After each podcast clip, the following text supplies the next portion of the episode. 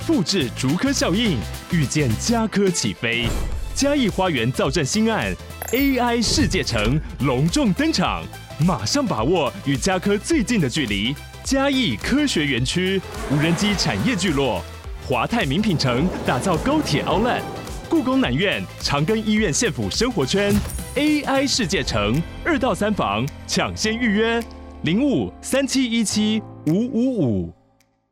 蓝牛哈塞哟，打开话匣子，韩国趣事聊不完。我是兰妮，我是索尼克，收听韩国话匣子，带你哈韩零时差。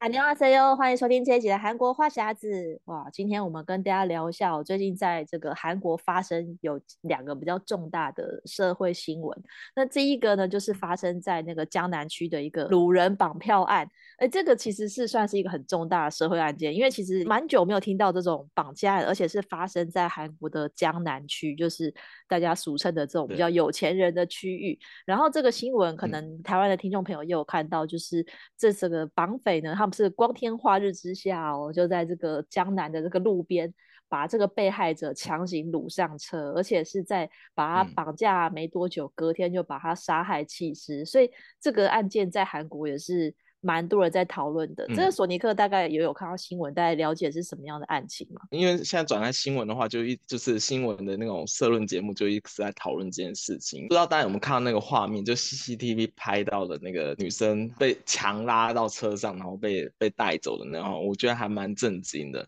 因为他们说说那个地方是在那个江南的义山站那附近，就是义山站是在江南站的下一站。嗯，其实是那个地方是非常都市，然后也非常市中心的一个地方，然后没错，然后算是在晚上吧，然后但是这种光天化日之下，然后就直接把人掳上车带走，而且最后还撕票，我就觉得哇。突然会有一种说啊，这个社会怎么了？就是现在治安有那么严重吗的那那那种感觉，知道吗？然后就觉得说，哦，好像是有必须要正视这个问题。这样，虽然他们后来凶手很快就被抓到了，说是好像是因为是一些虚拟货币的一个投资上的纠纷，然后才引起的杀机。对。但是我就觉得说，哇，有必要就是为了这个事情，然后这样子就直接杀掉嘛？然后我就觉得有点恐怖，因为好久没有。听到那么就算是骇人听闻的一个事情嘛？对，因为其实我们以前听到那种绑架案，通常都是为了钱嘛，嗯、就是你绑绑架是为了要去勒索那个他的家家人，说他要多少钱。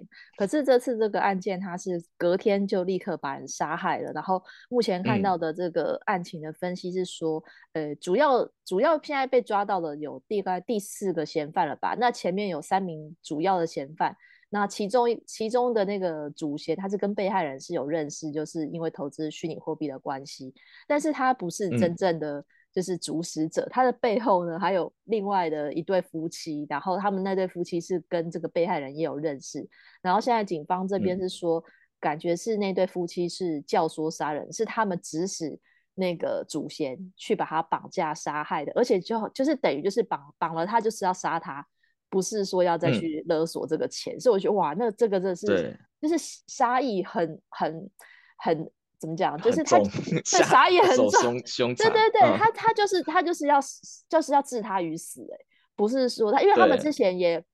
我本来还以为说哦，是因为那个被害人他据说有什么五十亿的虚拟货币，就是因为想要，嗯、因为看他有，因为通常这种被绑票都是有钱人嘛，是是很很很合理，他绑架就是为了他的钱。结果他们也也不是真的说是拿到他的钱就放他走，就是因为我觉得一般人如果想要活命的话，嗯、可能就是说好，我钱给你，你就留我活命。结果他根本也不是，他就直接把他杀了。我就觉得哇，这个真的到底是有什么深仇大恨，有需要到就是杀人这样子的地步？嗯、然后后来是说，我这边看应该好像是金钱纠纷，就是一些投资的问题。对，啊、然后我哦、嗯，我就突然想到，就因为其实我我有个朋友，他就是在韩国的这种虚拟货币上班，嗯，然后他那时候那时候我就问他说，哎，那个虚拟货货币到底能不能值值不值得投资？因为其实大家如果在韩国职场，很多人聊的话题就是，哎，你有没有？投资什么基金啊，或者是虚拟货币这一些，就是韩国人很就是通常一定就是会有投资一些其他的东西。嗯、然后那那时候那个朋友跟我讲说，因为他在里面上班，他说他劝我说最好不要碰就是虚拟货币这种东西就大涨大跌，就是很快，就是瞬瞬息之间，你可能很快就钱都会没了，赔光。他说，但是因为他他是自己在那个公司里面上班，所以他的消息会比别人还快一步，所以他自己有投资，但是他确实是。透过虚拟货币赚了不少钱，嗯、但他是他那时候是跟我讲说，如果你是对这个玩这个虚拟货币这东西不太懂的，或者是新手的话，千万不要投资，嗯、要不然很容易就是会钱就是会不见，就是被赔光之类的。哎、欸，台湾有现在还流行投资虚拟货币吗？还是台湾有的上班族流行投资什么样的东西啊？我觉得台湾对于虚拟货币一直都没有很热衷哎、欸，就是就是新闻上会看到说，哎、嗯，我、哦、现在有一个什么，可是都是国外的国外的新闻比较多，可是国内感觉并没有非常热衷这。我觉得台湾人或者说华人比较喜欢就是看到实体的钱，所以比较不想要、嗯、就投，或者是说那种黄金啊，有很多人还是会去买金条，或是买什么买外币买美金，可是虚拟货币，我觉得大家会有一种。比较觉得很不真实的感觉，所以我觉得讨论度也很低。如果要问投资，很多人可能还是会买基金啊，哦，买黄金、买美金这样。嗯、所以，所以那是韩国人是一向都很热衷这种，就是快钱。对，各种。我觉得他们，我觉得他们是喜欢那种很快、很快，呃，那种很快可以致富的这种，好像比较一步登天的方式，比较不是说要去看那个长期的涨跌。嗯我觉得这个跟跟韩国人的那个个性也是有关系。我觉得韩韩国人的储蓄习惯也跟他们不太一样，他们会觉得说，哦，哦，一直领死薪水的话，就是永远都是这个样子，所以他们会固定会拿一部分的钱出来往外投资别的东西，嗯、去买基金啊，去买外币啊，或者是买就就前阵子这种啊，虚拟货币很热，大家就一股一窝蜂去买虚拟货币这种，或者是去买股票，就发现台韩韩国的上班族很爱买股票。是哦，就是他们会讨论说，哎、欸，这最近有哪个股票涨了，股票跌？因为像我们有时候吃饭的时候，我们会听他在讲，但是因为我自己没有在投资股票，所以就就没有办法参与。台湾台湾投资股票比较多，都是那个菜篮族，就是一些那个婆婆妈妈，还有退休老人，就是年年龄层好像有差。我觉得台湾的年轻的年轻人比较不是在投资股票这一块，所以我觉得那个、嗯、在在台湾我们上在办公室比较不会听到。大家在讨论哪一支啊什么的这种，对，但是你会听到比较多是那种，嗯、就是妈妈或者是那种，就是那种啊，对，那种比较比较蛮出乎意料的，就台湾竟然是妈妈阿贝比较会投，因为他们就就是因为他们、嗯、他们就比较可能他们就有时间去，以前很多人还会去跑那个证券行。然后就是他们就比如说买完菜就可以去看一看盘呐、啊，或者是什么这种的，所以就是以前都都是说这圈是菜篮族嘛，对，所以就是感觉这是一个、嗯、一个一个世代的那个投资的观念，是上个世代的的那个就是长辈比较喜欢投资股票，然后现在年轻人的话，如果台湾还是以买。就是买外币跟跟买基金为主，那韩国的话就是虚拟货币很夯。可是我觉得像这次的这个发案的这这这群人里面呢、啊，他们嫌犯也都是二十九、三十岁的人，这都蛮年轻的。嗯。然后那个被害人也是四十出头，所以我就觉得哇，这是这是会发生到。因为虚拟货币发生这样的社会案件，我觉得韩国人应该也觉得很惊讶，因为大家觉得说投资投资不就是有赚有赔，然后 这样，然后就就产生杀机。我觉得，因为并不是什么深仇大恨啊，然后就要把人杀死，嗯、而且这些人他们也不是，就是就是呃怎么样，他们不是专业的杀手，他们嗯对，就是。因为那个主嫌他他另外两个嫌犯是他找来的，也只是说要给他们钱，嗯、然后叫他们来帮忙。可是他们是没有经验的，就是一般人。然后，但是他们策划了这这起绑架事件，好像说有时也是花了一段时间去策划这件事情。只是我就觉得这听起来还是、嗯、还是蛮惊悚，就是没有深仇大恨，然后就就就只是为了钱把人。绑架杀害这样，我就觉得哇，这感觉是可能可能之后看有没有更多详细的案情，会不会再有番外篇？因为我就觉得好，就是怎么会这么、嗯、这么容易就就觉得要就可以把人杀死这样，所以现在韩国也都很热烈讨论。然后另外一个要跟大家讨论就是、嗯、呃，也是发生在江南，我觉得就刚好两起事件都发生在江南，会让这些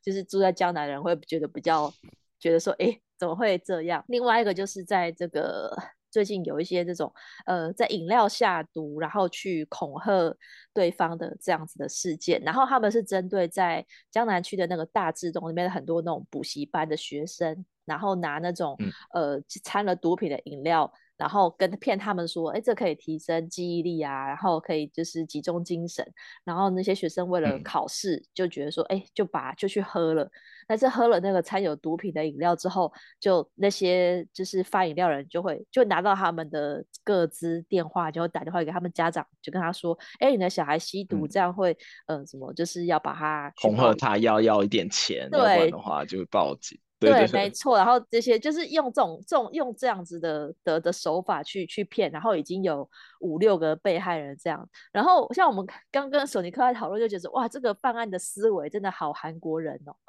对，但是现在韩韩国这这边怀疑说，那个背后的集团应该是中国人，他就说因为 中国的那边的诈骗很有名，他说这是有点像类似电信诈骗那方面的案子，所以他们怀疑说应该背后那个集团可能是中。中国人现在还在怀疑，还在调查中，因为他们现在虽然有抓到几个，还有还有人去自首嘛，但都是那些发饮料的人，他们说他们只不过是打工，那时候只跟他讲说他们要做一个什么呃营营养剂那种适合的活动，然后他们才去发的东西，所以他们什么都不知道，所以然后他们就是看那个那个包装品饮料包装品就设计的很不精美嘛，就有点瞎的那个包装品。然后他们就觉得说，会不会是从中国那边来的的一些诈骗这样子，所以现在还在怀疑，还在调查中。我发现这个东西也引起还蛮多人关注，因为韩国真的大家都很重视那种大考啊，考试学生考生的那事情，所以他们就说，其实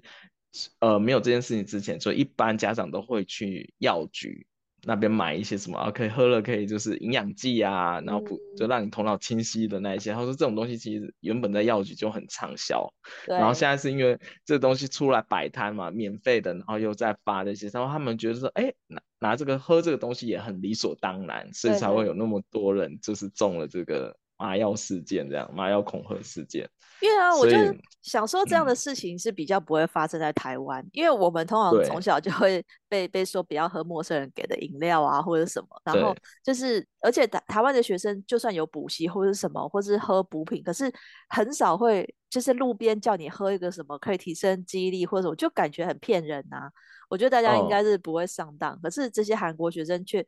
就是可能真的是很想要就是。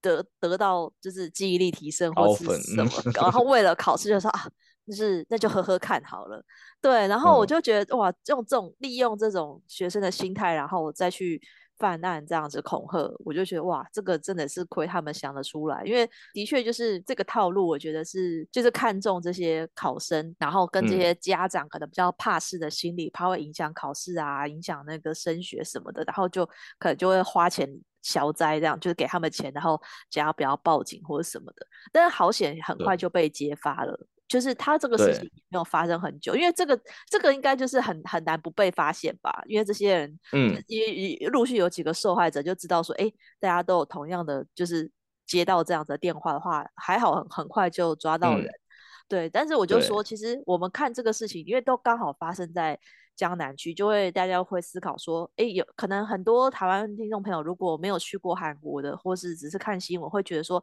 哎，韩国是不是治安很差？因为我觉得现在像很多人会去开始去韩国旅游了嘛，然后就会担心治安这件事情。嗯就会如果要去自，因为如果你不是跟团，你如果是自助旅游，第一次去，我觉得大家多少会有。那索尼克，你觉得跟台湾跟韩国比起来，你觉得韩国治安会不好吗？其实我我以前是觉得韩国的治安其实还蛮好的，因为我以前就是常常自己旅游来，一个人来韩国的时候会去咖啡厅，然后用电脑嘛。然后上厕所的时候，就电脑都会放在那个咖啡店桌子上，然后就直接去上完厕所再回来，都都没有人会动我的东西。嗯，所以那时候我觉得对韩国治安还挺好的。然后，但是我后来生活久以后，我觉得应该是还是会要看区域，就是有些地方可能会比较乱、比较杂，就是里面的人出入的比较复杂的话，就可能要比较小心。因为我前几个礼拜才有。台湾的朋友来韩国玩，嗯，然后就说他来玩了几天，他们就说他的钱包被偷了，哎，就里面的证件什么都不见了，然后钱也没有了，嗯、这样子，然后就觉得很麻烦。我觉得，哎，因为我很少会听到有人就是被偷钱包这件事情，因为我在韩国那么多年，我也没没碰过对这件事情。然后忽忽然说，哎，是不是最近是是这份治安有点问题？也有可能是个例啦，这样子。对对对啊，然后我就觉得觉得好像嗯。然后又看到最近新闻有出来一些事情，我觉得啊，好像是不是开始有点改变？那兰陵你觉得呢？就是韩国跟台湾台湾的治安的比较。我觉得也是会比较好，我觉得也是看区域，因为像我以前就也是就是住在江南站附近嘛。我觉得因为我住的地方跟公司都是比较偏离那个主街，嗯、就是在出捷运还要再走个大概五六分钟，所以已经不是真的最热闹的电影院啊，或是有酒吧的那些地方。我就觉得我那个社区还算安静，就是我那一栋 office 出入的人也都是蛮正常的，就不会让你觉得说很危险或者是什么。当然说我也很少很晚回家啦。通常我那时候都是下班就直接回家了，所以呃，除了楼下附近的餐厅以外，基本上都还算安静。然后我是觉得，如果是到江北，嗯、比如说东大门、东庙那一区，嗯、我会觉得那边我就比较不敢晚上，除非是去，我也有在深夜去过那个东大门的那个批货的地方嘛，因为那边都是深夜去的，因为那边人比较多的时候，你就不会觉得害怕。嗯可是假设你是走在那个清溪川旁边，嗯、然后很暗的时候，我觉得那就就会有一点担心。就是我觉得还是要看看地方。基本上我觉得韩国，嗯，我觉得我正常的时候，因为韩国也很多那种二十四小时的店啊，所以我觉得基本上如果是深夜在外面活动，嗯、如果是热闹的地方的话，我觉得是比较不用担心。可是如果你是去比较人少的地方，就就尽量，我觉得还是、嗯、如果你是女生啦，或是你们。就是单独只有自助旅行的话，尽量也是不要在深夜的时候去人少的。我在想，如果大家去旅游的话，应该也不会在深夜去一些比较人少的地方吧。但是我觉得除了人少的地方，还有一个还有一个地方也尽量就是避避开，就是哪里？像那种喝酒的那种一条街，就是类似。像宏大啊，或者是江南那那边有有很多这种就是喝酒的店，就是大家喝到很晚的，不是说治安不好，是很多人喝完酒以后，他就是会开始发酒疯啊，对 对对对对，还有那种路倒的也有，对，嗯，对，那种不是因为治治安不好的关系，因为他有时候发酒疯，他可能就看到你讲什么。呃，讲中文，然后可能原本就对中国人有一些偏见或者怎么样，对对对，他就会开始发疯。就是我常常遇到那种就是喝酒然后发疯的人，哦、那种那种你你也觉得很，我也觉得很无语这样，但你又拿他没办法。对，对，然后有些人真的是就是喝完酒以后就会失态，所以、嗯、所以如果我。是来旅游的话，我建议就是大家还是就是，如果你是很晚回去的话，你也是避开那种就是喝酒一条街的那种地方，会比较好一点。酒吧那些，因为你没有办法控制，就是哎，里面到底出来的是什么人？因为我自己就是以前。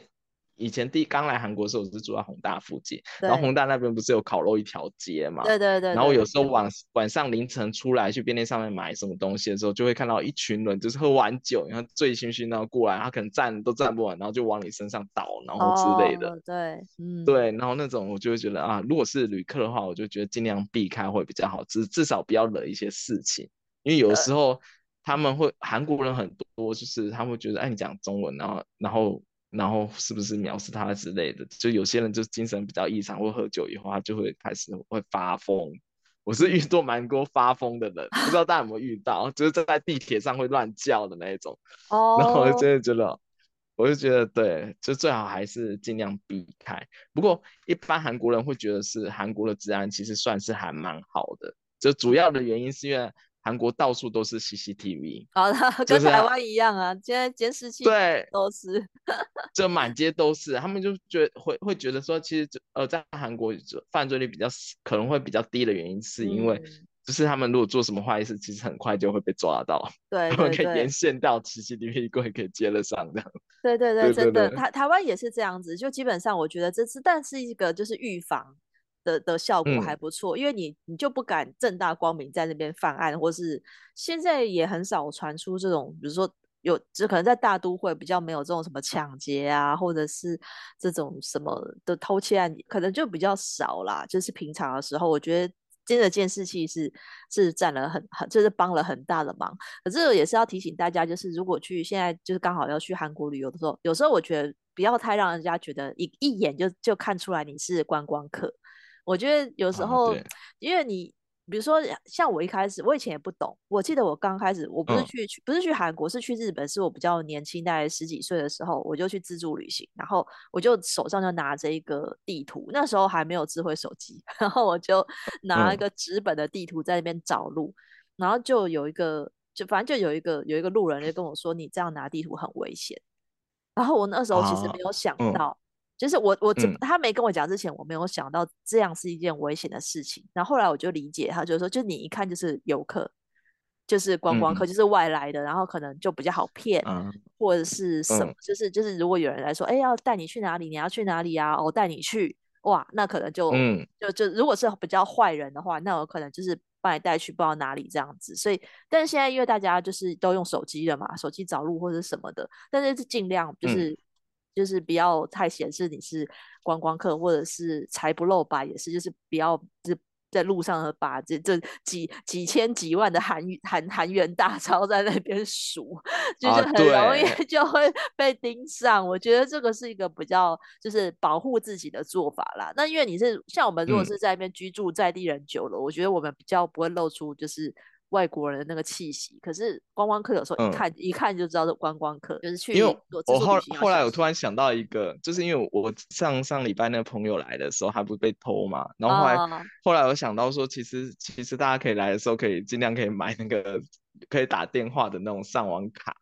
哦、因为其实如果有什么问题的话，直接打一三三零那个旅游服务专线，他可以帮你。就是转转接报报警，或者是找观光警察，嗯、然后又或者是你直接打韩国的话是幺幺二的那个报警专线，他们其实也会有一个那个翻译的服务。就是如果你真的遇到紧急状况的话，对，就是还是有一个备案的时候。因为我那时候之之前好像还有一一个朋友是好像是身体不舒服还是怎么样，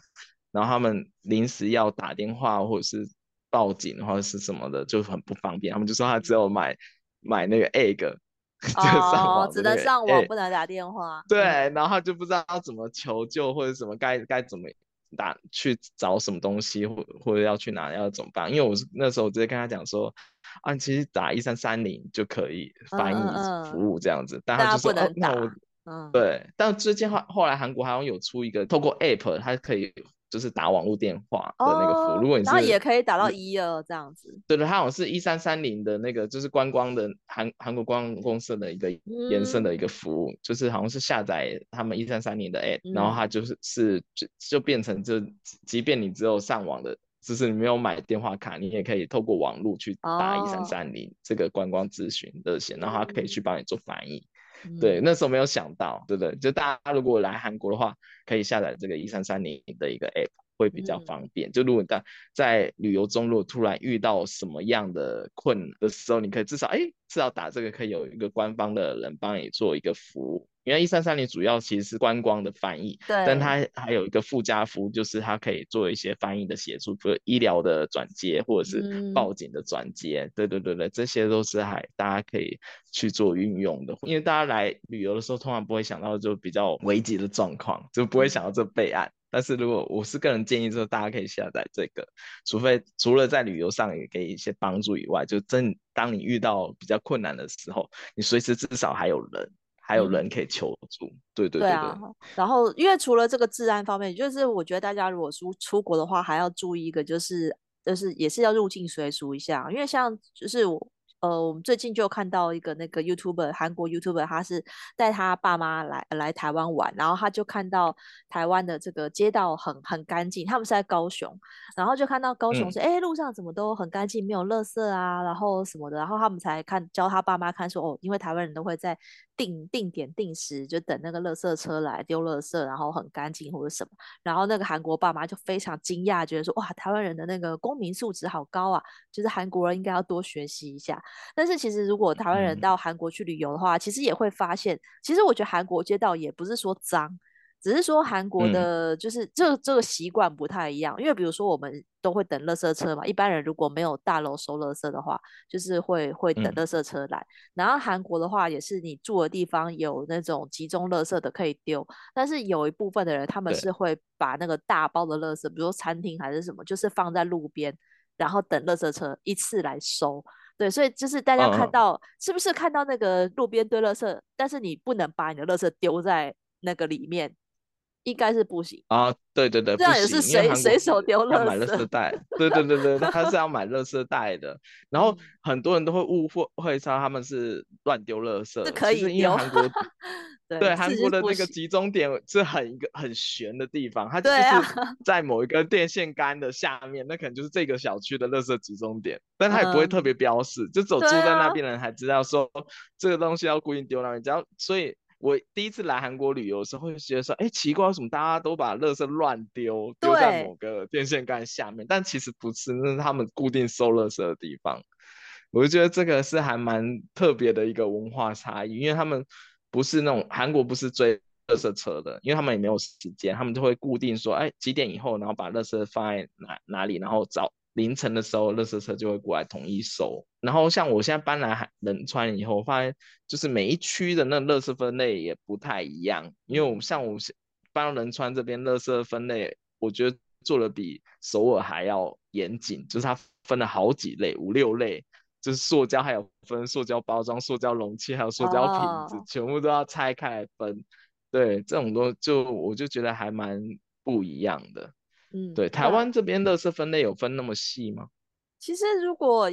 这就是垃圾车的那个收资源回收，其实也分了大概五六种吧，就是玻璃瓶嘛，然后塑胶瓶，塑胶瓶跟那种立体的，就是都是放在一起，立算立体类，塑胶立体，然后纸类啊，然后还有厨余，就是好还有保利龙跟就是泡泡纸那种包装的，它也可以收。但是一般的话，最最一般就是纸类、跟塑胶、跟玻璃瓶这三种吧。嗯、我觉得是还好，嗯、大家已经还蛮习惯的、嗯。所以有些地方好像还会看礼拜几是收什么的，就是会会有一点不一样。嗯、对，但是我觉得，嗯、我觉得台湾人已经还蛮习惯，就是等垃圾车来。就是一般、嗯、一般这种公寓或是就是店家也是啊，因为我们没有管理员收收垃圾，也没有缴管理费嘛，就要自己丢。嗯，可是可是我觉得台湾至少。台北啦，路上还现在已经减少很多了，可是还是有公共垃圾桶。韩国的街道上基本上没有啊，啊就是我，因为我其实以前就觉得很困扰，就是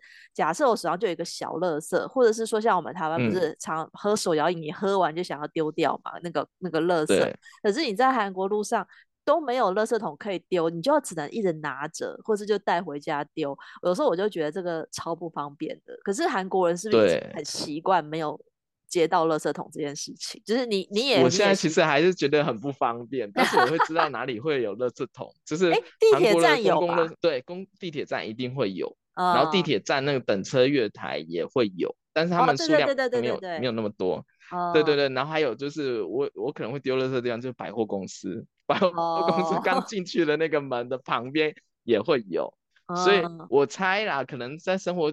在韩国久一点的人都会知道说，哦，可能路边上不会有垃圾桶，但是你去某几个地方、某几个场所，应该会有垃圾桶可以丢。因为以前韩国是会有那种公共垃圾桶，但是很多人都会把家里的那个垃圾袋拿去那边丢，所以很多地方垃圾桶就慢慢。被撤掉了，我觉得有可能是因为这个原因。因为我以前住的那个地方也是有有公共垃圾桶的，但每次就是他就会贴公那个 CCTV 的画面，就是谁谁谁又丢了那个家里的垃圾到那个公共垃圾桶，不行，因为韩国要买垃圾袋嘛，然后要垃圾分类，有些人就觉得很麻烦，要要花钱，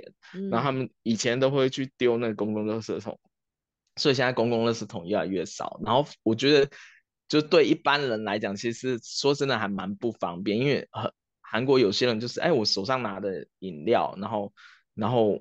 我又没有公共垃圾桶丢，然后有些人就说会乱丢，我觉得这样反而会造成一些。我觉得如果在那个逛街的地方的话，嗯、比如说明洞好了，或者是那个宏大，就是有卖小吃的地方，那你吃完，比如说那个竹签要丢哪里？或是那个那个嗯的碗要丢哪里，有时候就很不方便呐、啊。我现在不知道说，因为现在明洞已经又又恢复了嘛，我现在在想说，嗯，明洞那边有没有放这些大型垃圾桶？要不然这些游客去，哎、嗯。欸一堆在那边吃完小吃都都没地方丢，这真的很不方便、欸、嗯，我记得有几个点有放一个大的那个垃圾桶，对，我记得我也记得是，但是很快就会爆满，很快就会爆满，对对对，嗯，就是说要爆满以后又要等人清才会有，所以我我通常我就是如果是买路边摊，我就在那前面把它吃完，然后就垃圾就还给那个店家，哦，这样就比较方便。对，因为我之前还有过，就是那种就在路上，假如说我买了贡茶，然后逛完街以后，只要找到回去贡茶，然后 再回到那些贡茶，再回去贡茶丢那个垃圾，哦，要不然好麻烦，就一直走在路上，你就会没有看到垃垃圾桶，然后你拿着那罐饮料，你又不方便，就是常常会有这个这个状况，我就觉得这可能就是要改善，要不然的话，就是你得真的要得找那种百货公司啊，或商场。大商场有那种大的公共垃圾桶丢，对对啊，所以就是嗯，没错，因为我不是想说，刚好最近大家都像我相信很多听众朋友或是身边也有人都会去那个韩国，现在樱花季嘛，我看到有些朋友就是趁那个、嗯、像那个清明连假的时候也去了韩国，所以现在是呃韩国人来台湾也很多，然后台湾人也去韩国很多，所以我觉得又又恢复了那个疫情前的这个交流。可是大家可能就可以注意一下，就是说，哎，那个韩国的治安啊，或者是这个卫生文化方面，可能你的家人也会有点担心的时候。你可以跟他解解释一下，就是兰尼跟索尼克今天跟大家分享的内容。那我们今天就聊到这边喽。嗯、如果喜欢我们节目的内容，可以到我们的赞助链接，请兰尼跟索尼克喝一杯咖啡。想要加入我们韩国话题的讨论，可以在脸书韩国话匣子的社团，或是 follow 我的粉专 Hello Lenny 兰尼小姐，还有索尼克的玩转韩国。那我们下礼拜再见喽，拜拜。嗯，拜拜。